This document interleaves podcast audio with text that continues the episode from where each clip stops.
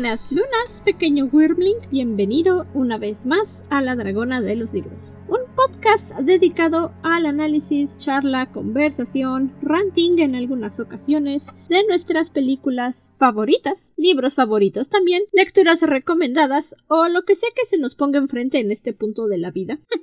Mi nombre es Andrew, soy su anfitriona y Dragón Wyrm en este podcast de discusiones literarias. Yo soy Ciela, una vez más con ustedes, deseándoles un feliz Día de Muertos, que hayan tenido un feliz Halloween. Aquí estamos en una edición especial de La Dragona de los Libros, que ya saben, no podemos dejar pasar octubre-noviembre sin nuestro especial. Ya, ya son dos años, ya es tradición. Es octubre o noviembre y tenemos que hacer algo. Sí, sí hay, que, hay que celebrar la época. Miren, venimos de una cultura en la que se adora a los muertos, se respeta la muerte, así que no simplemente podemos decir, ah, sí, Día de Muertos. Ajá, no, no. Viene mi Clatecutli y nos mastica las patas. Oh, sí, necesitábamos. Aún cuando esta temporada está bastante cargada, cuando lo platicamos dijimos, ¿y vamos a dejar pasar octubre? No, no podemos dejar pasar octubre. Es octubre, tenemos que hacer nuestro especial de octubre. Así que aquí estamos. Esta vez sí nos controlamos un poquito, no como el año pasado que hicimos tres especiales para octubre o noviembre, no me acuerdo cuál fue. Y nada más traemos uno porque sí, la temporada está bastante cargadita y todavía estuvimos en el hiatus de dos semanas grabando casi casi todos los días de la semana. Cuatro de cinco días de la semana. Así. así que necesitamos algo tranquilo. Sí, necesitábamos algo tranquilito. Y así que aquí estamos. Lo importante era traerles algo. Y vamos a hablar de una película que tiene varios de nuestros favoritos. Así que cuando Andrew me comentó, ¿qué tal está? Perfecto. Perfecto. Que hay que aclarar la película, porque por supuesto el spoiler viene en el título. Todd se tiene que ver en el Inter del Cáliz de Fuego y el prisionero de Azkaban de Harry Potter para poder entender la película. si no entienden la broma es porque hay como seis actores de Harry Potter en, en Todd, entonces. Sí. Por eso. Entre el montón de actores de Harry Potter y entre todos los favoritos de Tim Burton, hacen un muy buen papel. Pero sí, de repente pesa el juez Torpin y lo único que piensas es Snape. Es de esas ocasiones en las que dices, aguanta, tú qué haces ahí, esa no es tu familia. Sí. El hecho de que, digo, son grandes actores, pero tienen cierto tipo de personajes generalmente. Igual tienes a Timothy Spall como el Bedell, que sí, es colagusano. Son colagusano y Snape. Por más que intentas dejar de verlo, al menos yo no puedo dejar de verlo. El hecho de que este hombre se la pase haciendo de lambebotas en la mitad de las películas en la que lo he visto tampoco ayuda. Una vez con la gusano, siempre con la gusano. Es la marca del actor. También, todas las veces que mi mamá pone Robin Hood de Kevin Costner, es como de, ¿y esta se ve antes de qué película de Harry Potter? Porque sale Alan Rickman, Maggie Smith, es como de, antes de que Harry Potter se ve. Ayuda que en esa mmm, son están algunos años antes de Harry Potter en Robin Hood, entonces todavía te cuesta un poquito más verlos porque pues, sí, sí, sí se ven más grandes en Harry Potter, ahí se ven más jóvenes y es de esas que dicen, ah mira, es como como ver a Johnny Depp en Pesadilla en la calle del infierno, te toma tres segundos decir, una cama se acaba de comer a Johnny Depp, órale, vaya. Y entonces pues el día de hoy vamos a comentar esta película inspirada, basada en el musical de Stephen Sondheim, Sweeney Todd, el barbero de muñeco de Fleet Street. Es una historia muy lineal, la verdad es que es uno de esos musicales que si no lo entiendes es porque realmente no pones atención, te cuenta toda la historia sin necesidad de que estés tratando de hilar momentos de decir, oye, pero esto pasó antes de acá o antes de allá, y la verdad es que en la película te retratan muy bien la historia de Todd sin que se pierda la esencia del musical. Sí, las canciones te van llevando de la mano, como dice Andrew, no es de esas películas que si te pierdes tres segundos dejas de entender nada y tienes que volverla a ver porque ya no entendiste no. Tiene algo que me agrada es que el ritmo de la película es bastante tranquilo en realidad, pero no llega a ser lenta o aburrida. Logra un muy bien equilibrio entre que sí tiene sus momentos más, sus canciones más llamativas y más movidas, pero generalmente tiene un tono bastante tranquilo en general. Y de todos modos te tiene ahí pegado porque están pasando tantas cosas en la pantalla en cuestión de los personajes que dices, mira tú, no puedo dejar de ver este tren a punto de estrellarse, porque esos son la mayoría de los personajes. Son un desastre la mayoría de ellos y dices, mira tú, cómo pasas de, de un punto al otro tan rápido, pero ok. Y es que el caso de Sweeney es que muchas de las personas que ven la película simplemente dicen, ah, sí, Johnny Depp matando gente con, con Elena Bonham Carter, porque clásico Tim Burton. Y pues no, la verdad es que Sweeney Todd es una de esas películas, es una de esas historias que realmente te cuentan el duelo de un hombre que lo perdió todo y llegó al punto de que también perdió su sanidad, o sea, cordura, bye. Lógica, bye. Solamente le queda el deseo de venganza. Creo que esa es de las cosas que personalmente me hacen más interesantes de nuestro protagonista, Sweeney Todd, porque sí, lamenta la pérdida de su esposa y de su hija, pero lo que lo mueve en toda la película es la venganza. Es lo que le da tono a la película. Sí llega a preocuparse por su hija, sí ayuda a salvar a su hija cuando puede, o más bien da la idea, pero realmente nunca se mete mucho, está más enfocado y su principal objetivo siempre es su venganza, ir contra las personas que le quitaron todo y matarlos, vengarse. Cuando tiene la oportunidad de vengarse, lo disfruta, se toma su dulce, dulce tiempo para hacerlo. Y al final eso es lo que acaba siendo su perdición en más de un sentido, es lo que le da este sazón a Todd, porque Todd tiene un sabor muy particular, donde sí sientes, sientes mal por él, dices, ah, pobrecito, mira todo lo que le pasó a su familia por un tipo pervertido que quería su esposa. Pero al mismo tiempo, conforme ves la película, no necesitas avanzar mucho para decir, pero también cuate eres una horrible persona, se ve que dejaste tu sanidad atrás y lo único que te mueve es la venganza. Te vale que eso por encima de quien pases. Sí, porque se entiende ya en este punto que Benjamin Barker pues ya estuvo prisionero 15 años y apenas logró escaparse. Empezamos la película con Anthony regresando a Nueva York y fue él quien salvó a Benjamin Barker, a Sweeney Todd, de morir ahogado en el mar poco después de que logró escapar y está regresando a Londres precisamente porque él ya tiene la idea de que su esposa y su hija murieron y lo único que quiere es vengarse, o sea, todo el sentido de regresar a Londres es me voy a vengar y quién sabe qué pase después, pero mientras yo mate al juez todo está bien. Sí, puedes ver, realmente todos los personajes se guían y se mueven por sus propios deseos egoístas. Benjamin Barker le interesa vengarse. La señora Lovett quiere que su pastelería tenga más éxito, pero más que nada quiere justamente a todos, quiere a Benjamin Barker para ella solita. El juez, no se diga, el juez abusó de la esposa de, de Sweeney Todd y ahora quiere casarse con su hija. Y, y los otros nomás están ahí viendo el espectáculo y de vez en cuando siendo ya sea los achichincles o el daño colateral.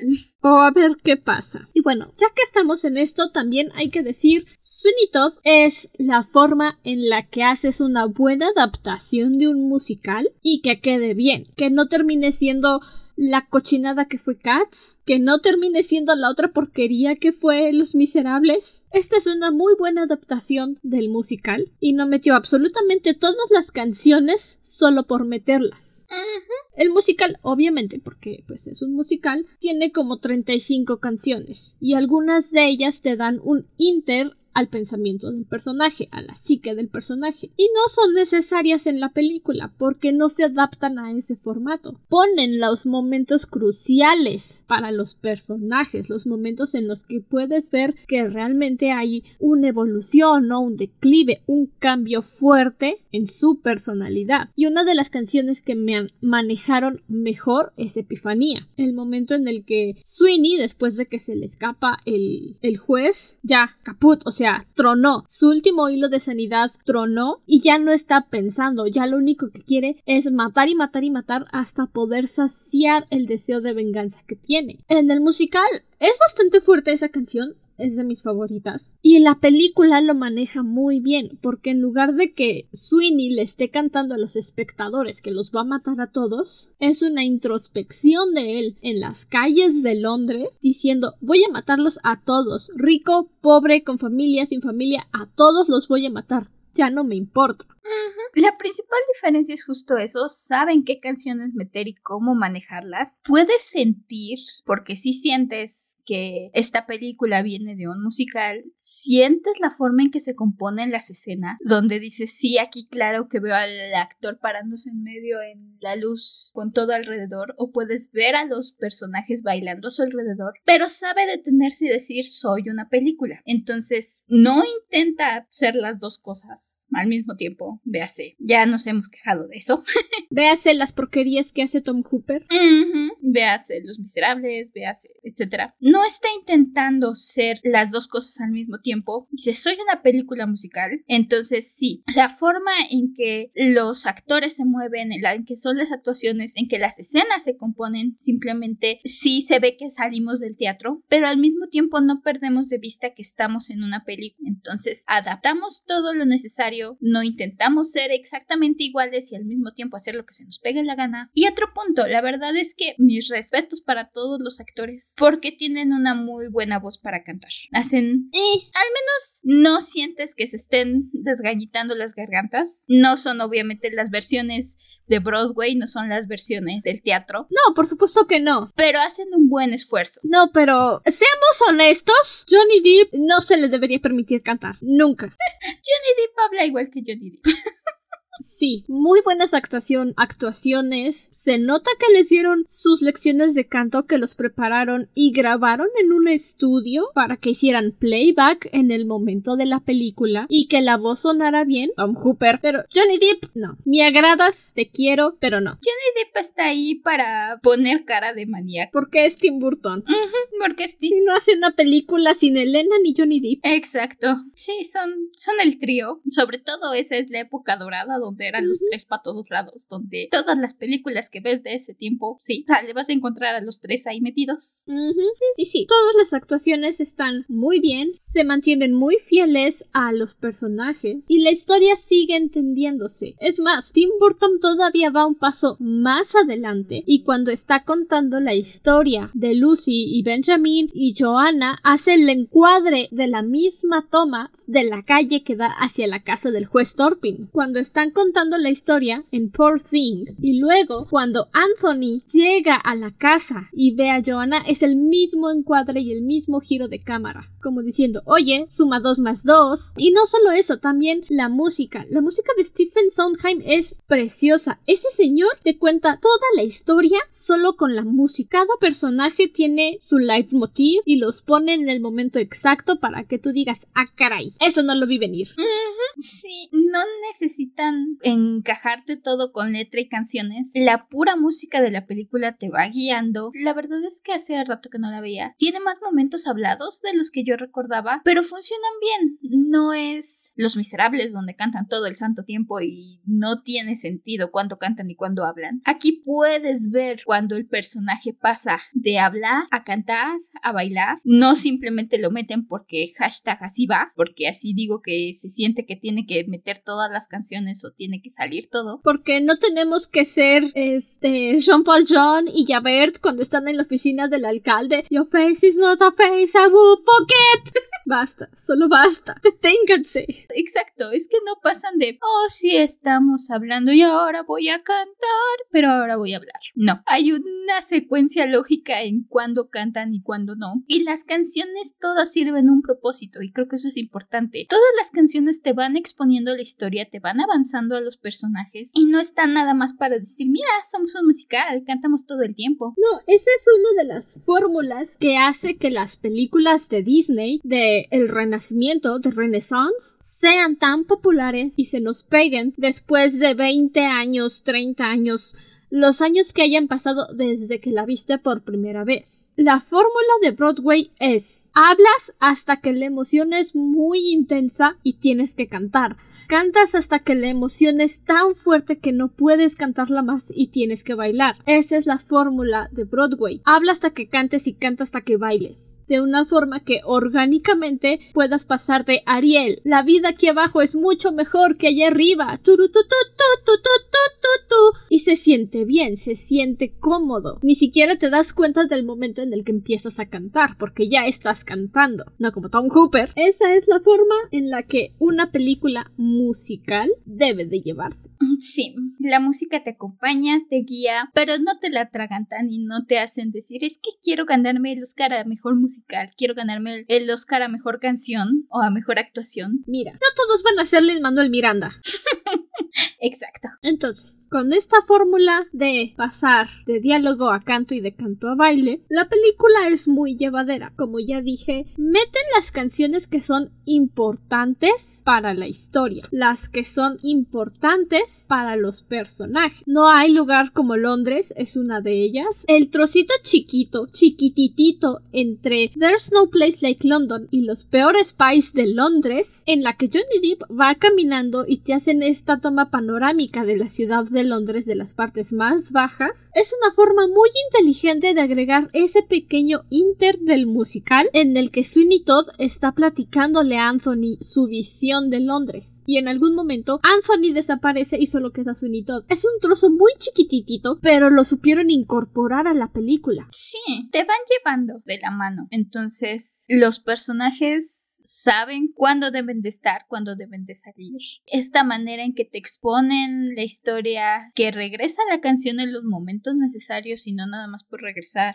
En que conoces es una canción muy simple y con eso te basta para entender un poco a Sweeney, entender qué es lo que le pasó y cómo es que ve al mundo. Y lo mejor de todo, que tal vez nadie se dé cuenta, pero pues obvio yo lo sé, es que las, la composición de las canciones para la película también metió mano Stephen Sondheim porque es muy distinto, realmente es muy distinto el ritmo que tienen las canciones para el musical a la película. La canción introductoria, que es la que te está contando la historia de Sweeney Todd, qué es lo que pasó, y está invitando a los escuchas, a los espectadores, a ver el musical, es esta tonadita que ponen al principio de la película con la animación de las salchichas y la pintura roja cayendo por los engranes. Fue un movimiento muy inteligente, en lugar de estar poniendo a todo el elenco, a toda la ciudad, a cantarte la historia de Sweeney Todd. Saben incorporarte las cosas. Esta introducción del principio, si no sabes de qué va la historia, te quedas con cara de qué está pasando. Ok,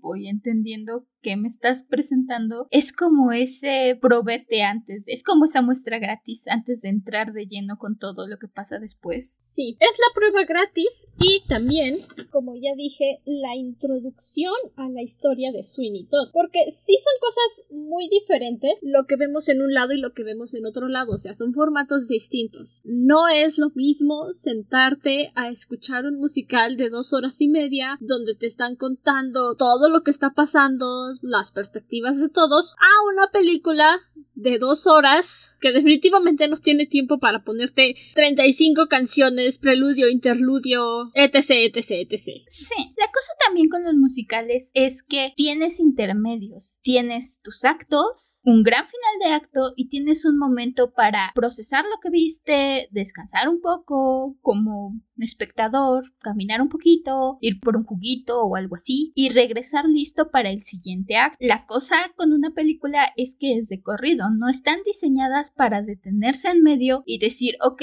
disfruta un momento y volvemos a la acción. Ve a hacer pipí, ve a comer y regresamos. Ajá, que es lo que últimamente las películas les gusta y les encanta alargarse, pero también como espectador necesitas un break. Esta película sabe decir, no, soy una película, tengo tanto tiempo y me voy a enfocar en lo que necesito. Todo el tiempo la película la empiezas y la terminas con Benjamin Barker. Si exploras un poco a los otros personajes pero no pierden ese foco de la historia, que es también el problema que tuvieron en Los Miserables. Los Miserables tiene un montón de arcos diferentes, un montón de personajes diferentes que se entrelazan para la barricada final, y la película te intenta contar todos estos personajes y no tiene tiempo de contarte a todos los personajes porque son demasiados. Si son demasiados en el musical, no se diga el libro, es demasiado. Por algo le decimos el ladrillo al libro. Sweeney Todd sabe manejar y decir, este es mi personaje, esta es la historia que quiero contar. Quiero contar la historia de Benjamin Barker, cómo se transformó en Sweeney Todd y cómo mató gente en busca de su venganza. Y en eso se enfoca. Si nos desviamos a los deseos o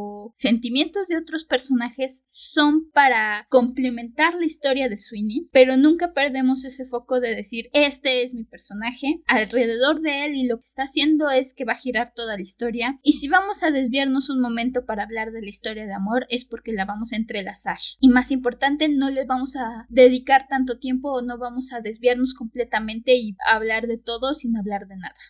Porque la historia de Joanna y Anthony, aunque pueda parecer que no tiene sentido en la película y que nada más está para que digas, ay, sí, no, bueno, pero es que el marinerito se enamoró, en realidad es la forma en la que cuando Anthony la lleva a la barbería para que esté a resguardo del juez, Sweeney Todd se da cuenta de que sí tenía una oportunidad, sí podía recuperar su familia, sí podía enmendar sus pecados de alguna forma, y por cegarse en el deseo de la venganza y dejarse embaucar por la señora Love, lo perdió todo, que es el duelo más fuerte que tiene al final de la película cuando se da cuenta de que la pordiosera que se metió a su barbería termina siendo su esposa y él nunca se dio cuenta. Porque en la película nada más tienen una interacción, no hay tiempo, es una película. En el musical interactúan tres veces distintas y en las tres ocasiones la pordiosera le dice Hey, don't I know you? Por eso al final cuando está en la barbería y están frente a frente y le dice Oye, creo que yo te conozco es cuando le pega más fuerte a Sweeney darse cuenta que su esposa siempre estuvo ahí, siempre estuvo al alcance de la mano recuperarla y por dejarse engañar por la señora Lovett la perdió, al igual que a su hija. Es lo que comentaba, es esta tragedia de Sweeney porque está metido en su venganza. No, incluso en la misma película puedes ver varias oportunidades que tiene sobre su hija de ayudarle a Anthony, de saber qué pasa con su hija y al final de cuentas siempre termina siendo un pensamiento secundario porque a lo que a él interesa es vengarse. Es este deseo, este odio ciego hasta el momento en que le cae la realidad, la encuentra ya después de que la mató y se da cuenta que la producera era su esposa, donde tienes este momento de decir, oh, rayos. Nunca lo vemos pensando en volver a armar su vida y creo que eso es importante. Jamás durante toda la película hay un momento donde dice, voy a recuperar mi vida, voy a volver a tener a mi hija. Incluso cuando llega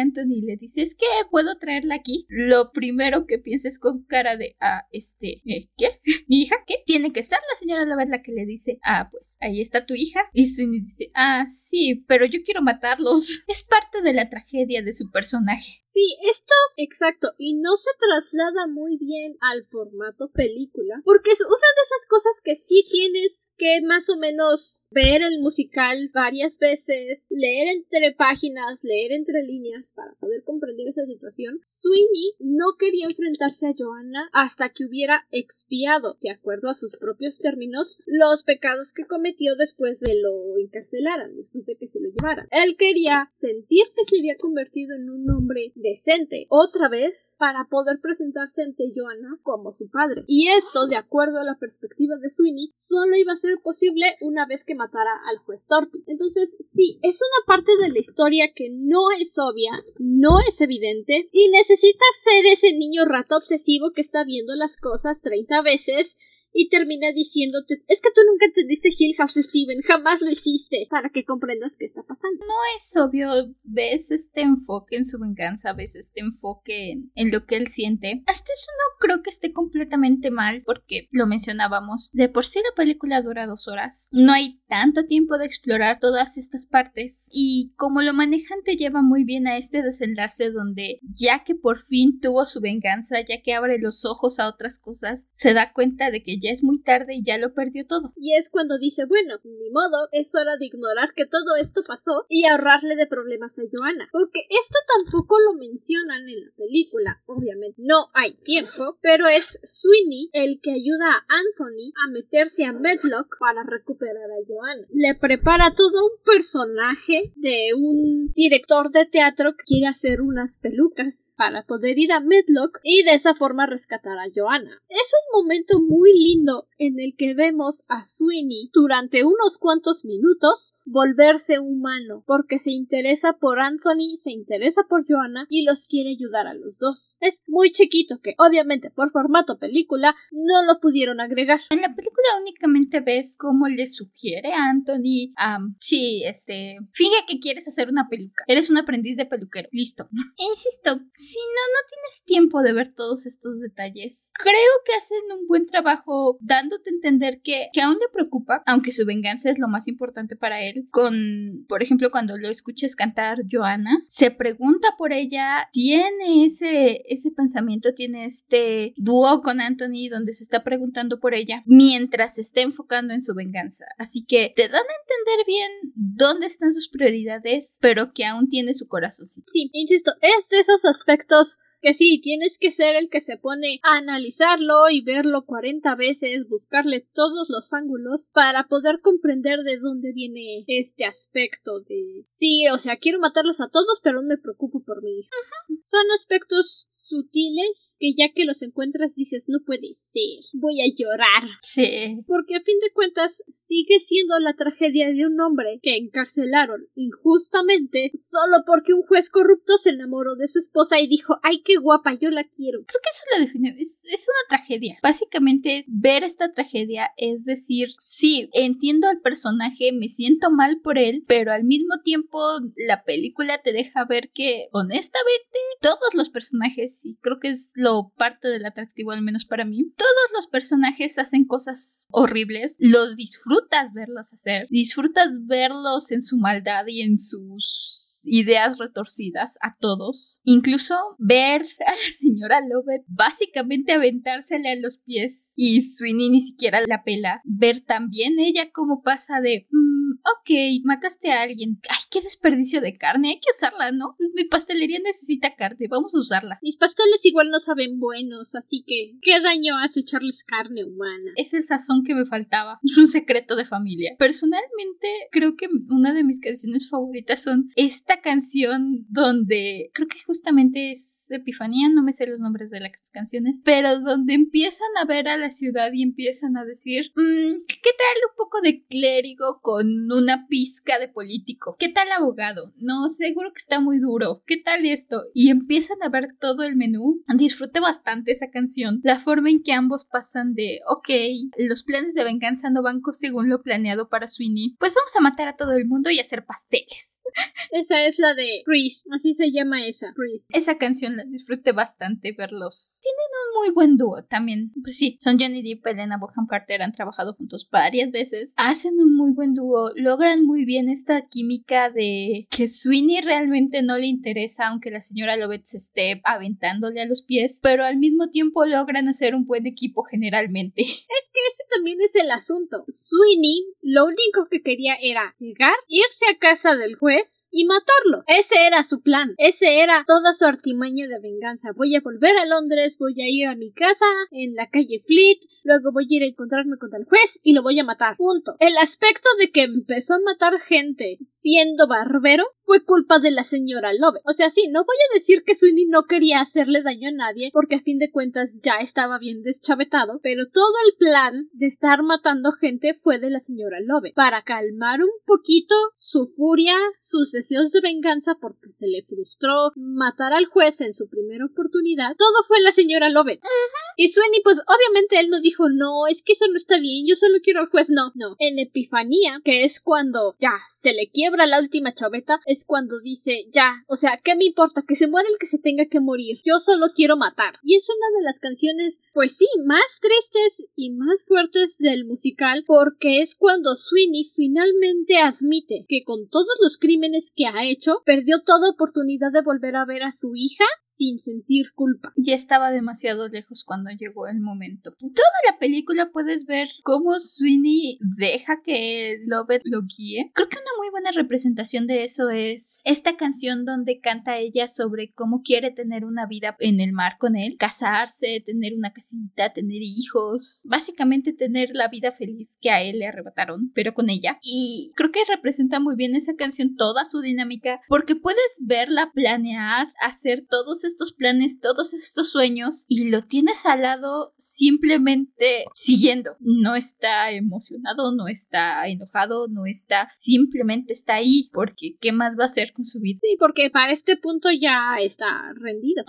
sí, ella planea, hace, maneja y él sigue, solo sigue. Esa es gran parte de la dinámica entre la señora Lovett y Sweeney. Ella planea, ella maquina y él obedece, porque ya llegó en ese punto en el que literalmente no le importa nada, ya no le importa, dice pues que sea lo que tenga que ser y si me voy al infierno pues que me vaya con razones, o sea, no me voy a ir porque un juececito ese dijo que me fuera al infierno.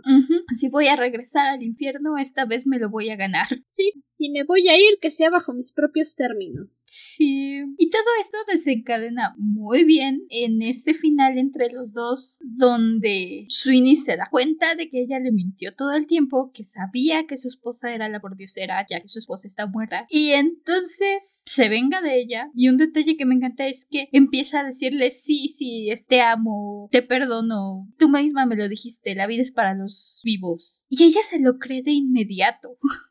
porque todo el tiempo él ha seguido lo que ella le ha dicho. De inmediato, de principio se asusta y cuando él empieza a prometer vivir con ella, ella lo acepta de inmediato hasta el momento en que le empuja al horno. Entonces. Y es que ese también es la parte irónica en el caso de la señora Lovett. Estaba tan enfrascada en su fantasía, tan obsesionada con su propia idea de un matrimonio feliz con el hombre del que ella se enamoró, que nunca le puso atención. El caso puesto al juez, que en el instante en que se le propuso su final feliz, ella dijo, uff, pensé que me iba a matar. Y pues sí, al final sí la mató, la avienta al horno. Pero aquí la parte, pues, crucial de la vida de Sweeney es que cuando él se rindió y se entregó a la muerte, es cuando Toby sale de la alcantarilla y lo mata con su propia navaja. Porque lo ve, sabe que el chamaco está ahí. Pudo haber sido muy fácil detenerlo, pero es en ese momento en el que dijo, no, ya, lo que será, será. Y es la última muerte de todo el musical. Es como el final que se merecía Sweeney después de todos los crímenes que cometió. Y aquí es irónico porque en la película dejan a Joanna que se vaya así nomás sin que le pase nada malo, siendo que es la última que ve a Sweeney con vida. Y en el musical, ella junto con todas las otras encerradas en el asilo de Petlock matan al doctor para poder liberarse. O sea, en el musical ni siquiera Joanna se salva. El único que se queda sin mancharse las manos es Anthony. Aún con todo, sí, sí nos muestran cómo se le avientan al doctor. No entramos más. Joanna, como dices, sale antes de, pero te deja esta sensación de decir, y de verdad fueron felices para siempre. Joanna misma se lo dice a Anthony cuando la saca del manicomio y la lleva a esconder a la barbería de Sweeney. Le dice, entonces, nos escapamos y ya, realizamos todos nuestros sueños. ¿De verdad? ¿Crees que van a ser tan sencillas las cosas? Y no lo sabes. Realmente lo decía, el foco de la película es Sweeney. Todos los otros personajes nos los encontramos alrededor, pero no sabemos qué pasa después. Tenemos este cierre donde precisamente creo que cuando ve a Toby, Sweeney básicamente dice, ay bueno, no lo tengo que hacer yo solito. Lo deja que lo mate y ya, no sabes qué va a pasar con Toby, qué pasó con Joanna, qué pasó con Anthony. Anthony ni siquiera se enteró jamás de todo lo que hizo Sweeney. Anthony vivía en su mundo de Joanna y ni cuenta se dio de la mitad de las cosas que pasaron bajo sus narices. Sí. Y entonces el todo el contexto, toda la historia te deja esta sensación de ¿de verdad fueron felices? Si eres optimista puedes creer que sí, pero al mismo tiempo no es una certeza. Simplemente la vida de Sweeney terminó y quién sabe qué pasó después. Quién sabe si Toby salió limpio, qué pasó con la pastelería y la barbería, si se descubrió lo que estaba pasando. Quién sabe si Anthony y Joanna lograron ser felices. Esto es la historia de la venganza de Sweeney y es lo que vimos. La venganza y todo lo que le costó. Cuando terminó, terminó la vida de Sweeney porque perdió todas sus oportunidades. Y ahí terminamos. Esa es la historia que nos querían contar. El resto, lástima, esa es otra historia que no vamos a ver. Ahí te lo inventas.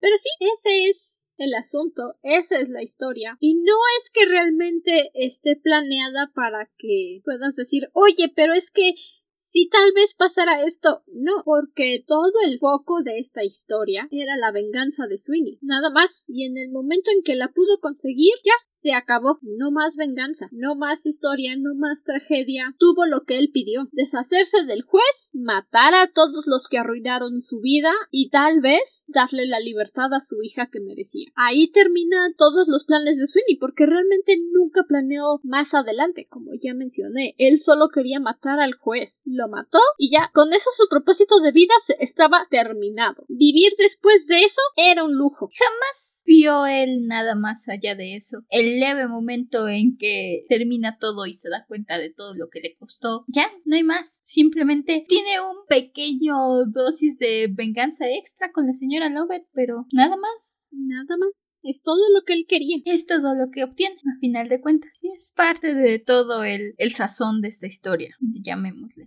Sí, pasa de ser un, ay, sí, mira, el señor al que le quitaron la esposa regresa para matar a gente a ser un, el señor al que le arruinaron la vida, decide arruinar la vida de todos, porque si él no fue feliz, nadie lo va a hacer. Pienso porque sí hay muchas similitudes con el conde de Montecristo, encarcelado injustamente y pierde todo, regresa para vengar y la cosa aquí es que no hay un final feliz para él, porque esa venganza no es un me vengué, pero voy a recuperar lo que perdí en el proceso. Es una venganza, le ensucia las manos, jamás las va a poder limpiar, pierde todo por esa venganza. Y listo, ¿qué te dejó la venganza al final? ¿Qué, qué te costó? Todo.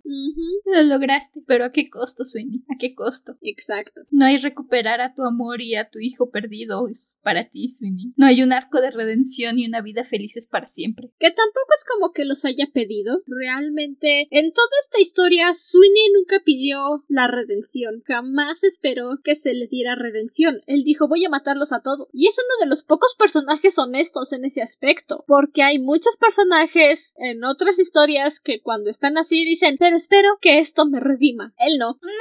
Hay que reconocérselo. Sweeney dijo si me voy a morir que me muera. Todos los personajes es parte de lo que los hace disfrutables lo dije, todos son horribles personas y todos lo aceptan, todos lo reconocen, todos tienen sus propios monólogos malvados, están tan metidos nuestros tres focos principales Sweeney, la señora Lovett y el juez Torpin están tan metidos en sus objetivos, tan metidos en sus propios anhelos, en sus propios oscuros deseos, que en primer lugar no les importa sobre quién pasen, pero también eso es lo que los ciega a lo que pasa alrededor de ellos, es lo que les impide ver lo que está enfrente de sus narices y lo que lleva a la caída de los tres.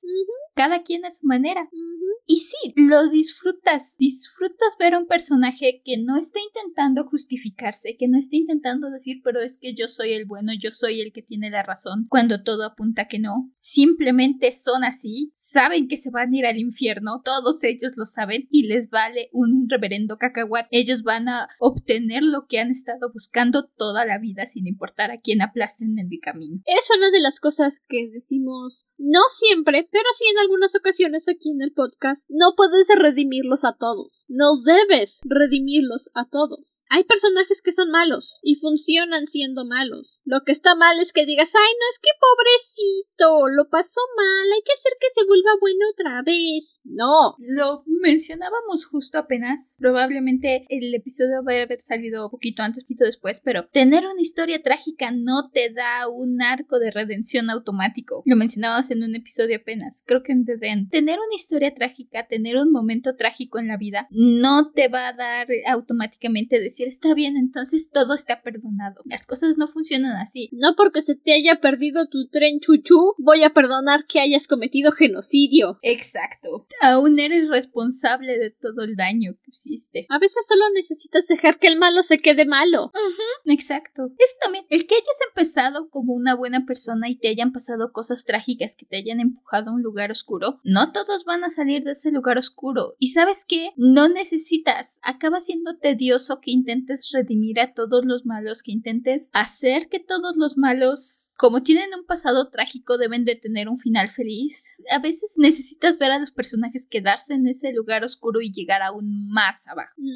Toda esta película es eso. Los personajes ya están en un lugar oscuro empezando la película y escarban para llegar aún más abajo del fondo. ¿Hasta dónde van a llegar? Hasta su propia perdición. Van a escarbar ese fondo hasta llegar al infierno. Sí, son cosas que pasan, son cosas que tienen que pasar y está bien. No todo tiene que ser My Pony y a todos los villanos que te encuentras les das un arco de redención y ahora todos somos amigos. No. Creo que esa fue una de las principales razones por las que dejé de ver My Little Pony porque dije no puede ser, todos son buenos. Quiero un malo, uno, un malo que se quede malo. Dejen de redimir a los malos. Siendo justos, la magia de la amistad está en el título. No sé qué esperabas. Que dejaran malos. En lugar de inventarse malos y villanos cada temporada que se sacan de la cola, no, un solo malo. Eso hubiera estado bien. Uno, uno, uno.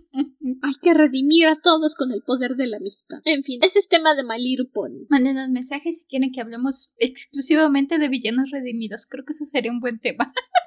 Sería interesante ver cuántos hay, pero villanos redimidos sin razón. Si alguien me dice hablen de Zuko, voy a decir no. Zuko tiene tres temporadas para ser redimido y se justifica y se entiende por qué. Zuko no cuenta.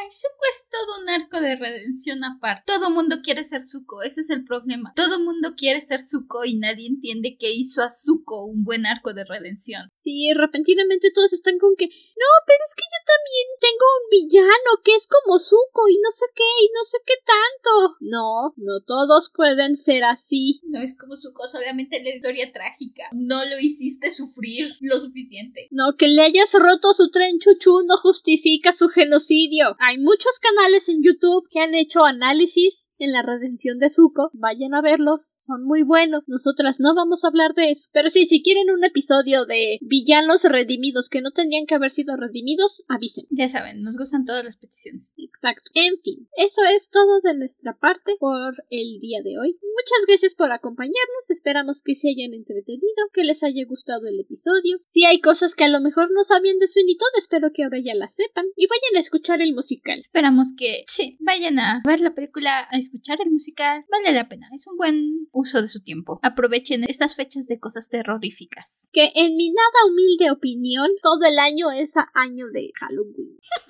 ah, sí. Siempre que un niño llore, siempre que tengas el espíritu de destrucción en el corazón, es Halloween. Escuchen a Francis. Sí, sí, sí, sí, sí, sí. sí. Como sea, esperamos que hayan tenido un buen Halloween, que tengan un buen día de muertos si lo festejan. Y si no, pues también que estén teniendo un bonito día. Sí, tienen tradiciones de poner ofrendas. Aquí en México es muy común poner ofrendas. Que haya sido un momento agradable. Si salieron a pedir dulces, tranquilos con los dulces, luego les duele la pancita. Como sea que hayan disfrutado sus festividades. Recuerden revisar sus dulces. Esperamos que las disfruten. Y nosotros nos despedimos. Hasta entonces, permanece cómodo y seguro dentro de tu cuerpo. Nosotros nos volveremos a reunir en el siguiente episodio. Hasta la próxima luna. Bye. Si la pastelería horrible de su calle de repente mejora, tengan cuidado. Quién sabe qué estén usando para su relleno. Bye bye. Adiós. El nuevo diseño del logo del podcast es una ilustración de Satki Hirokun en Instagram. Y la música utilizada proviene del soundtrack de la película Sweeney Todd, el barbero demoníaco de la calle Fleet.